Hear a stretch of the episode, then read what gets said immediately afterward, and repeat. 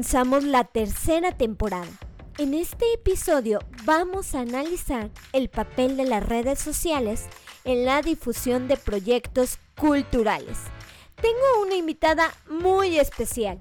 Ella es Becca Duncan, historiadora del arte y conductora del programa El Foco en ADN 40. Bienvenida Beca a este espacio de, reflexión. Bueno, la televisión ha ido cambiando y las redes sociales han jugado un papel importante en estos cambios. Me gustaría saber para ti qué retos ha representado ser mujer conductora de televisión en México. hola Cintia, me da mucho gusto estar aquí contigo. Muchas gracias por la invitación. Eh, lo que me dice es, bueno, de, la televisión, creo que em, sí, la, televisión está enfrentando retos importantes, creo que con, con, la pandemia y con el COVID todavía mayores. Ahora, ¿qué ha significado para mí siendo mujer, mujer mexicana? Pues en, realidad creo que mi, mi, paso por la televisión no ha sido, digamos, tan complicado, o, o sea, en realidad ha sido algo que yo he disfrutado mucho.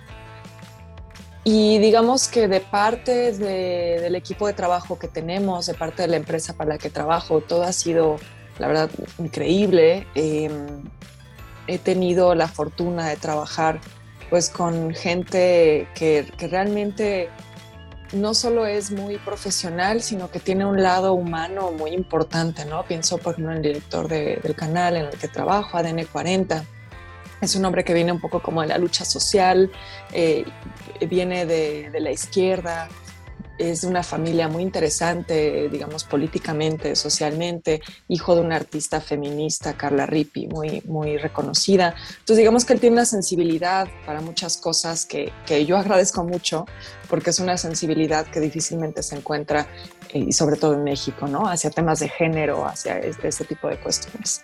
Y también tengo la fortuna de tener como, como compañero de trabajo a Héctor de Mauleón, que también es una persona que tiene pues este lado humano eh, como pues increíble, es muy apoyador, es muy solidario, este, también es alguien que tiene mucha sensibilidad a todas estas cuestiones sociales, de género, de paridad. Entonces digamos que de, parte del equipo de trabajo, del canal, todo ha sido increíble. Creo que los mayores retos vienen un poco de, de, de las redes sociales. Este, creo que ahí es donde yo veo o donde yo me he enfrentado quizá a mayores problemas. Algo que yo he notado, sobre todo siendo mujer, es em, que estás, eh, estás como más cuestionada, ¿no? Es decir, em, si mi compañero de trabajo comete un error, ¿por qué pasa? ¿no?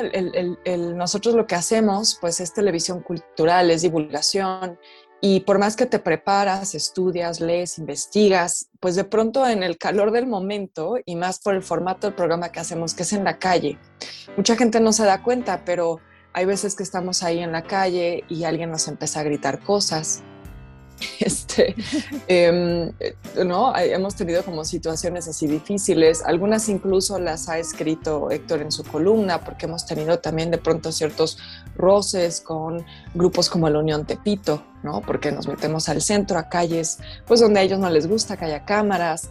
Entonces, la gente no se da cuenta, pero, pero a veces está sucediendo todo esto a nuestro alrededor y por más que nosotros intentemos concentrarnos, se te va la onda, ¿no? O sea, tú tenías que haber dicho algo y, de pronto lo confundes, dices otra cosa y, yo lo que noto es que eh, cuando el programa está en, vivo, ¿no? en, la transmisión en, televisión, si yo cometo un error, inmediatamente me llegan los tweets de no, no puede ser, cometiste un error, no sé qué. Digo, nuestros fans son muy, muy buena onda en general, ¿no? O sea, no lo hacen de, de mala gana, pero siento que ahí se, se, se ve, creo, a veces e, este tema de los micromachismos, ¿no? O sea, si él comete un error, quizá no lo noten, o, o sí, ¿no? Pero son menos, son menos los que cuestionan lo que él dice a los que cuestionan lo que yo digo. Este, aunque te digo, aunque sea buena onda, aunque sea, oigan, creo que aquí tuvieron un error, ¿no? Este, eso es muy, muy notable. Y luego está pues lo que sucede siempre en redes sociales, que es el hate, ¿no? El famoso hate y los trolls y, y, eso también creo que es, no digo que no le pasa a los hombres, pero creo que el reto como mujeres es que el tema de tu apariencia física está siendo también constantemente cuestionado. Y creo que eso le suma como un grado de violencia a, esta cuestión del hate en redes sociales, ¿no? Em, muy a menudo sucede que no me cuestionan tanto lo que digo, sino que me cuestionan cómo me veo, ¿no? O, asumen que es un tema que pueden comentar, ¿no? Como que el cuerpo de la mujer, la apariencia de la mujer, este, parecen ser temas que consideran pertinentes y permisibles comentar.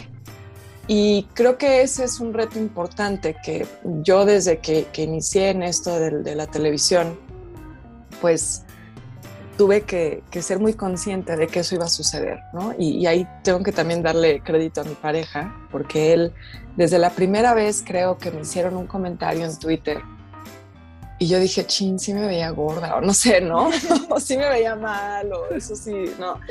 Me decía, ¿sabes qué? No, si, si vas a entrarle a esto, no puedes poner atención a esos comentarios, tienes que ignorarlos, no te claves. Porque a medida que tengas más seguidores y a medida que empieces a, hacerte como de más nombre, eso va a ser más común. Y entonces como que esa llamada de atención fue como de sí, tiene toda la razón, no me voy a clavar, ¿no? Pero sí llega un momento en el que, en el que te afecta, ¿no? Hay días en los que dices, sabes que hoy no, ¿no? Hoy no quería leer ese comentario. Y, y, a veces me dan unas ganas de contestar y de ponerles unas cosas y digo, no, no, no, tranquila, tranquila, tranquila, no empieces a fomentar eso, ¿no? Como que ignóralo, no les des ni ninguna entrada. Entonces creo que ese es uno de los mayores retos, es que cuando, cuando estás en, en, un entorno público como la televisión, pues ese siempre va a ser un tema para bien o para mal, tu apariencia física va a ser comentada, mientras que con los hombres eso no sucede. Claro. Beca, hablas precisamente de, de, las redes sociales. Actualmente, pues muchos artistas que tú tienes contacto con ellos y distintos creativos, pues las, las tienen que utilizar precisamente para, para difundir su trabajo, ¿no? Precisamente, pues los podcasts y todas estas actividades es, es una manera, pues, de, de difundirlo, ¿no? A veces no hay otra forma de que llegue de que llegue a otras personas, más por ejemplo hubo un tiempo en que los museos estaban cerrados, todo, ¿no? Entonces, ¿qué consejos les darías precisamente a los creativos y creativas, artistas, en torno a redes sociales? Creo que todos los que tenemos algún producto, algún producto este, eh, digital, nos vemos inmersos en esto. Eh, por ejemplo, no sé, eh, recuerdo hace, hace unos meses, subí un episodio de literatura erótica y bueno, hablaban precisamente eh, sobre, eh, era un tema precisamente sobre masturbación femenina y todo esto. Y la mayoría de los, eh, de los reacciones, digámoslo así, era me divierte y precisamente creadas de hombres, ¿no? Entonces, este, pues pasa mucho y a veces como creador o, creadora digital, pues a veces este, sí, sí te quedas como pues pensando un poco en esto, ¿no? ¿Qué consejos les darías a estos artistas que, que, tienen que usar las redes sociales, pero también se ven inmersos pues en este mundo hate, por decirlo de, de alguna manera? Sí, bueno, es todo un tema. Creo que eso es algo inevitable, ¿no? Creo que más bien es cómo, cómo te lo tomas. Em, es decir, ahí en las redes sociales, pues siempre va a haber eso, ¿no? La gente quiere dar su opinión y, cree que está, pues, y pues sí, sí lo está, ¿no? En todo su derecho de, decirlo, solo que a veces, sí, no, no, no, no, este, hay mesura, ¿no? En el tipo de comentarios que se hacen. Em, yo el, consejo que daría, sobre todo a, creadores, digamos que sean como artistas, ¿no? Este, si quieres, después le entramos a la otra parte que sería como creadores digitales o creadores de contenido. Em, para artistas, creativos, este, escritores, yo creo que es fundamental que utilicen las redes sociales. O sea, creo que se ha vuelto ya un medio muy importante para dar a conocer su trabajo y creo que sería un error no hacerlo. Em, ya desde 2015, 2016 ha sido muy impresionante eh, ver los, los números de lo que ha estado sucediendo, por ejemplo, en Instagram. Yo te puedo hablar sobre todo de artes visuales, porque como historiadora del arte es un mundo al que estoy más empapada, ¿no? Pero eh, Instagram se ha convertido en, el medio principal para ver y consumir arte, pero también para comprarlo. Lo que está pasando ahí es interesantísimo porque desde las casas de subasta más prestigiadas, más famosas, ¿no? Christie, Sotheby's, todas esas, hasta los propios creadores emergentes han encontrado un mercado también en Instagram. Entonces ha habido casos bien interesantes, eh, como por ejemplo eh, una casa de subastas que puso una obra de, de Basquiat en su, ni siquiera la casa, el, el curador puso una, una obra que se iba a subastar, así como de próximamente, esto está llegando a la oficina y, al cabo de unas horas ya tenía un comprador, ¿no? ya ni siquiera se subastó, ya, ya tenían la compra asegurada porque alguien lo vio en Instagram y, lo quiso comprar. Y lo mismo sucede para, los, para los, los, propios artistas, incluso los emergentes. Si tú subes ahí tu obra, si te fijas bien en qué hashtags se están utilizando, eso es muy importante, eh, puedes llegar al comprador. Yo tengo incluso amigos que tienen galerías pequeñas muy especializadas, ¿no? Tengo una amiga que tiene una galería eh, de fotografía y gráfica antigua, o sea, un tema muy, muy clavado, muy de coleccionista, de, ¿no? de gente que sabe a qué va. Ella también está vendiendo a través de Instagram, está encontrando más mercado, ¿no? Que solo los, los clientes que ya, que ya tiene asegurados aquí en México, está ahora entrándole a un mercado internacional gracias a que está utilizando Instagram. Entonces, creo que eso es, eso es importantísimo. Y hay otros casos, pienso por ejemplo en el fotógrafo Devin Allen, ese es un caso bien interesante porque él eh, fotografió Em, algunas protestas que empezó a haber antes de George Floyd, ¿no? de esto de Black Lives Matter, subió su foto a Instagram y su foto se terminó convirtiendo en la portada de la revista Time y ahora es fotógrafo de prensa, bastante reconocido. Ahora colabora con el New York Times, con New York Magazine, con este The Atlantic, con algunas de las publicaciones más importantes de Estados Unidos. Entonces creo que es importante que usen las redes sociales que las usen bien, como te digo, sí tiene su chiste, ¿no? No es nada más subir las cosas, o sea, creo que tienen que, tienes que también ser muy consciente de qué hashtags estás utilizando, a qué cuentas también puedes etiquetar, cuando estás sobre todo pensando en, vender tu obra o en darte a conocer.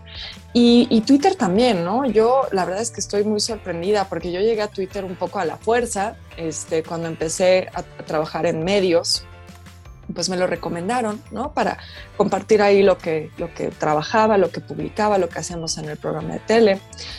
Y, bueno, yo estoy sorprendida de la cantidad de cosas que han surgido para mí laboralmente a partir de Twitter, ¿no? Creo que si, lo, mismo, si, si sabes cómo o vas entendiendo este, a quién etiquetar en lo que estás poniendo, a quién le puede interesar el tema del que estás hablando, o eh, también con quién interactúas, ¿no? O sea, buscar cómo hacer comunidad, es lo que yo diría, sobre todo, ¿no? Es estar buscando em, entablar un vínculo o tener una conversación ahí con gente que sabes que, los temas que trabajan son afines a los tuyos, con gente que, sus intereses son similares a los tuyos. Creo que eso es fundamental, como te digo, hacer comunidad y, de ahí pueden surgir muchas cosas. Ahí tanto para creadores como para, digamos, para artistas como para creadores de contenido, que sería un poco como lo que tú y yo hacemos, ¿no?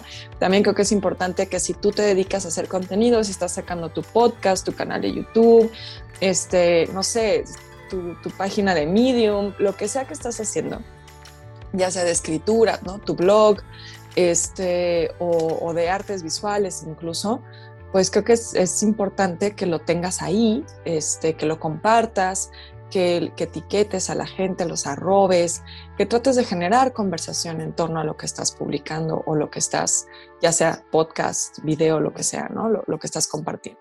Entonces, creo que eso es, eso es importante. Y, pienso también en lo que decías sobre pues, las reacciones que hay ¿no? a los temas.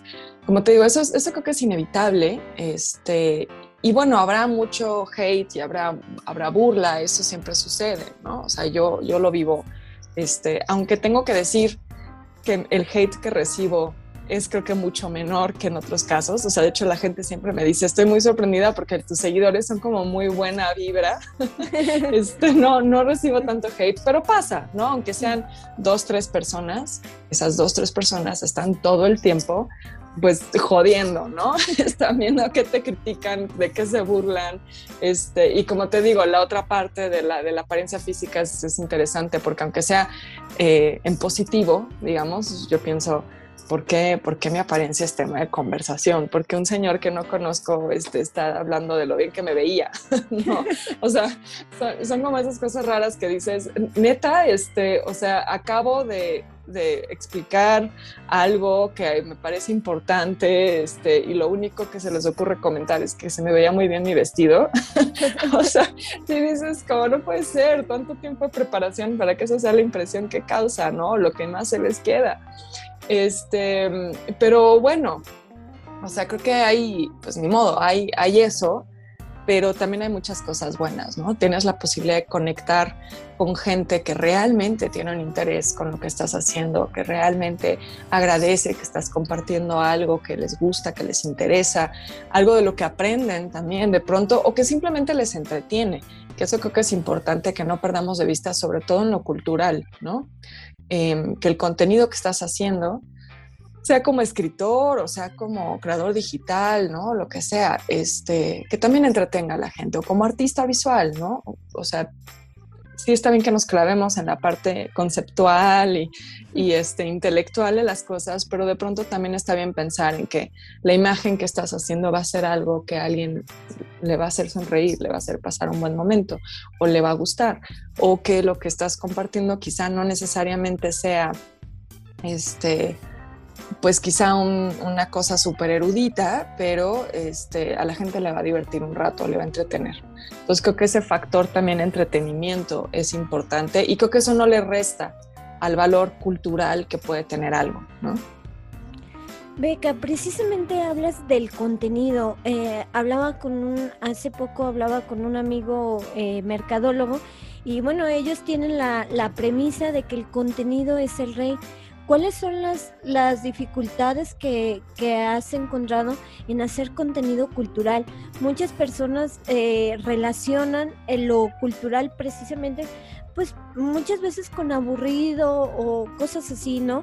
Nos pasa un poco a las personas que, que, que, nos interesa a lo mejor este tipo de, o que seguimos en, en redes o en televisión este tipo de, de contenido. Eh, entonces, eh, ¿cuáles son los retos que, has tenido al hacer precisamente contenido, contenido cultural? Pero digamos que de, la gente que me, que me sigue, que me sigue en Twitter, me sigue en Instagram, Facebook o me sigue en, en el canal de YouTube, la respuesta ha sido, ha sido muy buena, ¿no? A ver, tampoco tengo un millón de seguidores o de suscriptores en mi canal de YouTube porque es muy de nicho, eso es la realidad, ¿no? O sea, los youtuberos que tienen millones de seguidores probablemente no están haciendo cápsulas sobre historia o sobre arte, ¿no? Este, digamos, haciendo recomendaciones como hago yo ahora, este, o, noticias culturales. Pero em, digamos que en general la respuesta ha sido buena, la gente le gusta y, mucho lo que me han dicho es que también les gusta, tanto al público, te digo público en general, como a gente que está en el mundo de, la cultura.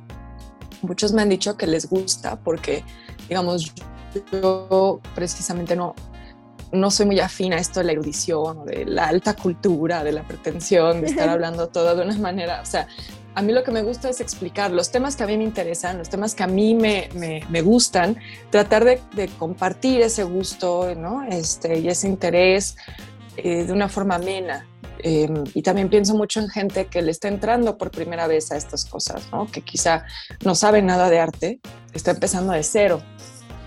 ¿Y cómo los vas metiendo? Porque yo lo que he visto un poco es que hay gente que quiere o le interesa el arte, quiere empezar a como a ir a los museos, quiere entenderlo mejor, quiere saber este, qué onda con ciertos artistas que son muy, como muy famosos y por qué son tan famosos, pero no sabe ni por dónde entrar. Porque la verdad es que muchas veces en mi gremio lamentablemente sí somos muy snob y somos muy elitistas, la verdad, esa es la mera verdad. Este, sí pasa, ¿no? Este, escriben libros que solo entienden sus tres colegas que trabajan el mismo tema. Este, los textos de sala de los museos de pronto también son ¿no? las cédulas y todo eso. Pues son como crípticos, ¿no? No están escritos muchas veces de una manera amable para el público. Entonces, pues yo pienso en, en ese público, ¿no? Este, en el público que apenas está empezando y, pues quiere, quiere saber más, ¿no? O quiere saber incluso hasta por dónde empezar. Em, entonces la respuesta creo que ha sido buena. En realidad yo te diría que creo que la peor respuesta este, de, em, a este tipo de cosas es el propio gremio, que creo que eso es muy triste, ¿no? O sea, las mayores críticas que yo he recibido, que, afortunadamente te digo, son muy pocas, yo recibo muy, muy poco hates, te digo, son como dos o tres personas, tengo además muy ubicadas, entonces ya ni los pelo, este, pero digamos que ahí em, sí veo como que el propio gremio de historiadores, de historiadores del arte, aunque menos los historiadores del arte, he de decirlo, este, no les gusta, dicen que la divulgación trivializa las cosas, que no profundiza lo suficiente, que, digamos, no sé, que, quienes lo hacemos, lo hacemos porque no tenemos, digamos, suficiente o suficientes herramientas eh, intelectuales para ser académicos, ¿no? Creen que es muy fácil o creen que este, el que te estés basando en investigaciones de otros demerita tu trabajo o que la investigación que haces para un producto de divulgación no es tan importante como la investigación que se hace para una publicación académica, ¿no? Hay como hay publicaciones que tienes tantos caracteres y tú en esos caracteres tienes que tratar de explicar algo que puede ser pues muy difícil explicar y tienes que además tratar de hacerlo en un lenguaje que sea asequible para un público amplio. O tienes este en, un video de YouTube si haces más de cinco minutos ya nadie te vio. Este, entonces tienes que reducir la información a tres cápsulas de tres cinco minutos Em, es muy complicado, ¿no? En televisión también los tiempos son cortísimos. Si tú vas a hacer una sección a un medio, ya sea de radio o de tele, lo mismo, tienes cinco minutos para explicar tu cosa, ¿no? Y, híjole, ¿cómo haces entonces eso de una manera que sí profundices, que no te quedes en lo superficial, que des entender el contexto, que hables del tema en específico? O sea, es muy, muy complicado. Entonces, yo creo que hay forma de hacerlo, claro. O sea, creo que lo, ideal siempre, sobre todo cuando son temas de historia, historia del arte, es muy importante contextualizar, es muy importante que la gente entienda, pues, como, como un poco el, el, todo lo que enmarca el tema del que estás hablando, ¿no? Pero, pues, por otro lado, también te digo, está el factor entretenimiento, que no tiene nada de malo, ¿no? La gente quiere escuchar una buena historia y quiere divertirse o pasarla bien mientras la escucha. Y creo que eso es lo que muchas veces genera también molestia, ¿no? Es que, eh, digamos, entre el, entre el gremio, es que cómo vas a hacer algo de entretenimiento, eso, eso no es serio, ¿no? creo que hay mucho ese, ese, ese es uno de los retos. Ah, que también está el factor entretenimiento. Entonces, muchas veces pasa que, pues, digo, la gente quiere escuchar una buena historia, quiere pasarla bien, ¿no? Quiere, quiere algo que les, que les guste. Y creo que ahí es también donde muchas veces surge esta crítica de que entonces si estás haciendo algo que es entretenimiento, que es mínimamente cercano a eso, eh, entonces lo que estás haciendo no es serio, ¿no? Este, eso, es, eso es algo que también surge mucho. Entonces, digo, tienes que como navegar entre, entre estas cosas, pero pues yo creo que es pues, a ver, la crítica va, a existir, va a ser parte de, la vida siempre, no importa en qué contexto estés. Entonces creo que clavarte mucho en la crítica, pues es algo que yo al menos he intentado no hacer, porque creo que es, es, pues es algo que, a ver, a mí no me cae bien todo el mundo, es evidente que yo no le voy a caer bien también a todos, ¿no? Es parte de la vida y mi modo, tú sigues haciendo lo tuyo. Claro, eso no significa que no escuches este, cierta crítica que sí puede ser algo que te sirva o que, o que tengas que tomar en cuenta. Pero pues, no sé, supongo que ahí tú vas este, discriminando qué es lo que sí, sí te suma y qué no. Claro. Eh, Beca, precisamente eh, entrando un poquito en el tema de, de contexto, ah, se habla también mucho de la, de la cultura popular, de, eh, de toda esta nueva, de toda esta como oleada de, de, cultura popular, de artistas populares, y sobre todo mucho en México. ¿Cómo, cómo podremos definir esto o cómo, o cómo lo podríamos eh, quizá explicar de, de una mejor forma? Para o qué ha marcado en México esta, esta cultura popular. A mí quizás lo que se me viene eh, primeramente así a la, a la mente al hablar de esto es quizá, no sé, este, artistas como, como Juan Gabriel, ¿no? Que, que, han sido a lo mejor este, que tienen que incluso en varias, hablando un poco de medios de comunicación, que, que tengo un poquito más de, de noción, eh, por ejemplo, que incluso en algunas columnas han sido, han sido criticados y todo esto, este, por precisamente por, eh, por llevar como el arte popular a un nivel más alto. ¿Qué piensas de esta cultura popular en México, eh, Beca? ¿O cómo, cómo la llevamos los mexicanos y, y, mexicanas? Yo creo que es un error la cultura como la cultura popular y la alta cultura. O sea, yo francamente creo que eso es una visión elitista y, y snob ¿no? de la cultura.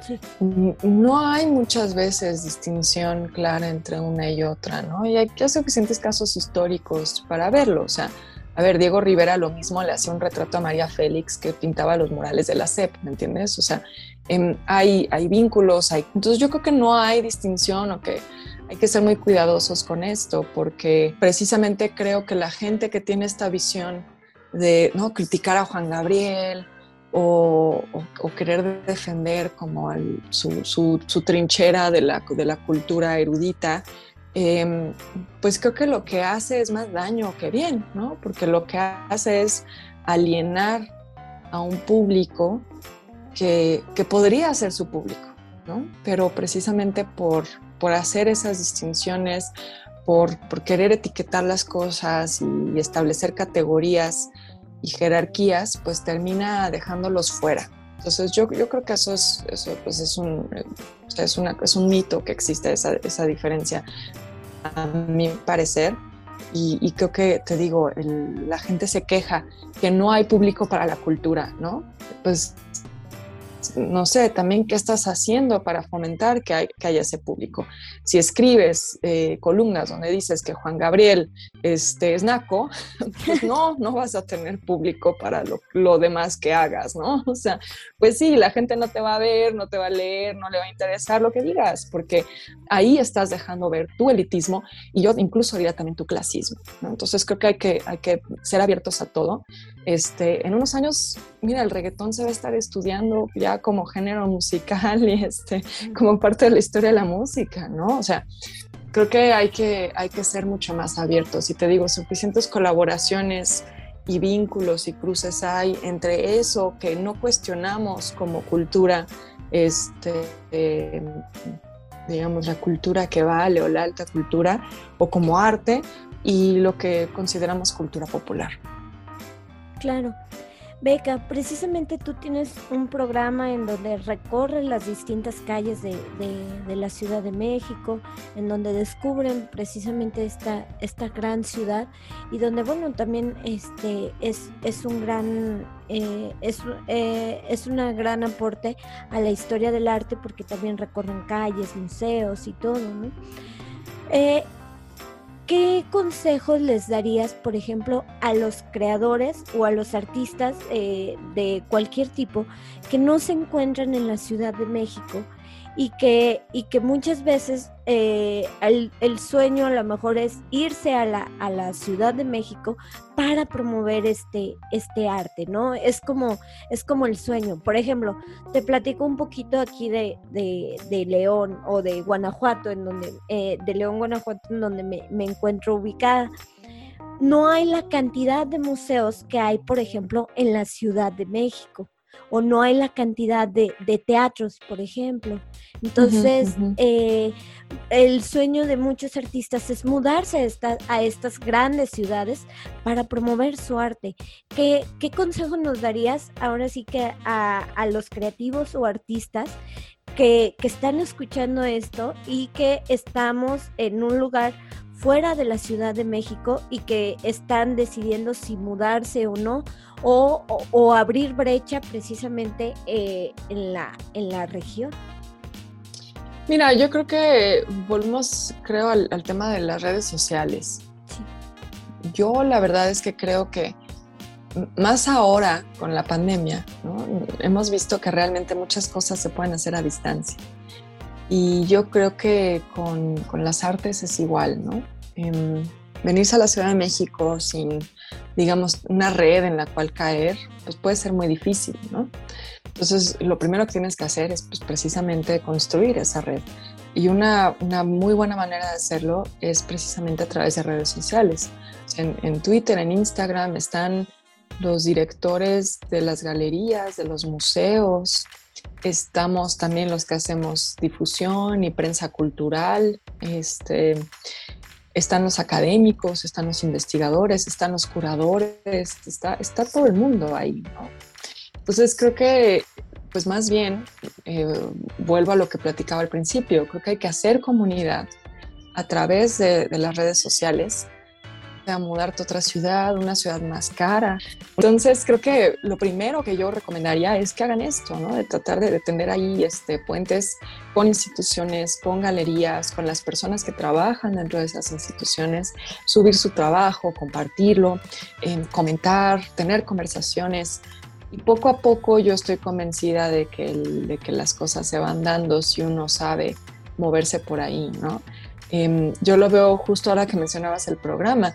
Hay gente que, nosotros somos un programa de la Ciudad de México, ¿no? que uno pensaría puede ser muy local. Hay gente que nos ve desde Tijuana, que nos ve incluso desde Guanajuato, hay gente que nos ve desde Mérida, ¿no? Entonces ahí te das cuenta cómo realmente, em, no importa en qué ciudad estás, puedes, te digo, hacer comunidad, pero también puedes compartir contenido, puedes compartir tu obra y llegar a muchísima gente. Entonces yo creo que eso, eso sería lo primero. Pero también estar al pendiente, em, precisamente a través de, em, de redes sociales, de, las páginas, de ciertos espacios. Em, hay que estar al pendiente de las convocatorias también. En la Ciudad de México hay un montón de convocatorias a las que se puede aplicar sin ser de la Ciudad de México, ¿no?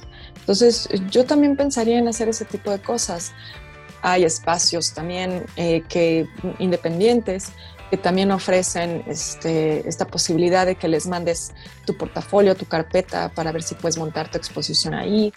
Galerías también que tienen ese tipo de, convocatorias. Entonces yo diría que, que, empiecen como sondeando un poco qué hay, ¿no? qué, es, qué es afín al trabajo que hacen y, y, empezar a hacer contactos, empezar a, a subir cosas, arroben a la gente este, que, que, quieren que vea su trabajo, ¿no? Porque, em, no sé, a veces hasta da pena, ¿no? Yo también cuando empezaba con esto de la difusión cultural, este, hacía un hilo en Twitter y pensaba, bueno, esto igual le interesa a alguien que, que yo no conozco, que sé que es un investigador, o sé que es una persona que trabaja en un museo, o sé que es alguien como digamos, importante, este, y pues va a decir, ¿por qué me están arrobando en esto? Hay gente que sí no le gusta, pero normalmente te dicen, sabes que a mí no me arrobes en estas cosas. Ok, ya. Pero hay otros que así se enteran que existes, ¿no? Este, que dicen, ah, mira, esto sí me interesó, y entonces te empiezan a seguir, y entonces ya están al pendiente de lo que publicas. Entonces, creo que ese sería el primer paso, ¿no? Claro. Beca, eh, por último, ¿cuáles serán algunas tendencias o qué vamos a estar viendo en el periodismo cultural? Precisamente tú, tú te has desempeñado en esto. ¿Qué, ¿Qué tendencias vendrán para el periodismo cultural, a lo mejor en México? ¿Qué, qué vamos a ver con todos estos cambios sociales, por ejemplo, eh, eh, por la pandemia y todo, que todavía hay, se está, creo, trabajando como en un modelo híbrido, tanto en la educación como en la cultura? Este, ¿qué tendencias podremos o, qué tendencias visualizas en el periodismo cultural? Mira, creo que em, el periodismo cultural en México, pues te voy a ver, te voy a ser muy sincera, yo a veces veo que la cosa está muy mal. No tanto en los suplementos, porque creo que en los suplementos siguen sucediendo cosas interesantes. Pero digamos, el periodismo cultural del diario, este, pues a ver, las páginas de cultura en los periódicos, por ejemplo, son cada vez más pequeñas, ¿no? Ahora ya son solo una hojita en la sección de espectáculos o cosas así. Em, entonces, eso pues creo que no lo veo bien. Y lo otro que a mí me parece realmente sorprendente es cuántos medios para sus notas de cultura simplemente copian y pegan el boletín de prensa que mandó la institución. O sea, es eh, para mí realmente pavoroso pensar que eso es lo que pasa o lo que se palomea aquí como periodismo cultural, ¿no? O sea, hacer el copy-paste del boletín de la exposición y ves el mismo texto repetido en todos los periódicos, o sea, es francamente patético, ¿no? O sea, no, no puede ser que, que, que, que ese sea el nivel. Entonces también lo que sucede es que hacen eso. Lo que termina sucediendo muchas veces también es que los suplementos son de nuevo para ese público ya erudito, ya especializado, ¿no? Y, y, deja fuera a, a, todo el otro público. Entonces, eso creo que es algo que, que, tiene que cambiar, ¿no? Porque también dicen, ah, es que no, la cultura no, no interesa o no importa. Pues es que también, perdóname, si eres huevón, este, pues no, no vas a jalar público, ¿no? Nada más copias el boletín, pues no, a nadie le va a interesar leer tu página de cultura. Este, entonces, creo que eso es algo que sí tiene que cambiar. Ahora, por otro lado, lo que sí veo es que cada vez hay más gente haciendo su propio contenido. y eso creo que es muy interesante, porque sobre todo lo que yo he visto es gente que está formada en historia, en arqueología, en antropología, en historia del arte, en letras, están empezando a hacer sus propios proyectos. Y entonces eso creo que podría tener un efecto interesante de subir el nivel de lo otro, ¿no? Es decir, si los periódicos, sobre todo los periódicos, ¿eh? pero también hay que decir lo que en televisión pasa, pasa lo mismo. Lo que pasa es que quizá no te das tanta cuenta porque no puedes comparar tanto el texto con el boletín, ¿no? Pero también sucede que en las notas que hacen en los noticieros eh, de, tele, porque en radio hay, hay muy poco, siento, de, de periodismo cultural. Este, hay divulgación, pero periodismo cultural como tal lo veo pocos. Hay pocos noticieros de cultura en radio. Hay programas muy buenos que se enfocan en historia, ¿no? en, en, cosas, digamos, como más de divulgación, pero periodismo cultural como tal no lo veo tanto.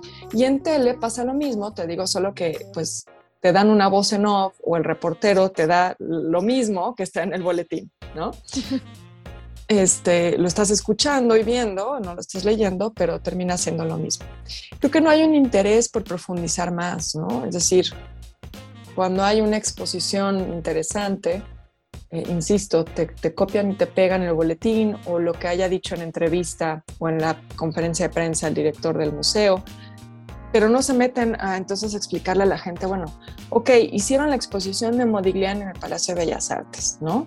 Y Modigliani era este, este pintor italiano que vivió en Francia y vayan a verla, está padrísima, ok pero no explican la importancia ¿no? de ese personaje, por qué es tan conocido, qué es lo más relevante de su obra, cuál era su concepto, su estética, por qué nos debe importar que hayan traído estas obras a México, ¿no? cuál es la trascendencia de la exposición en sí misma.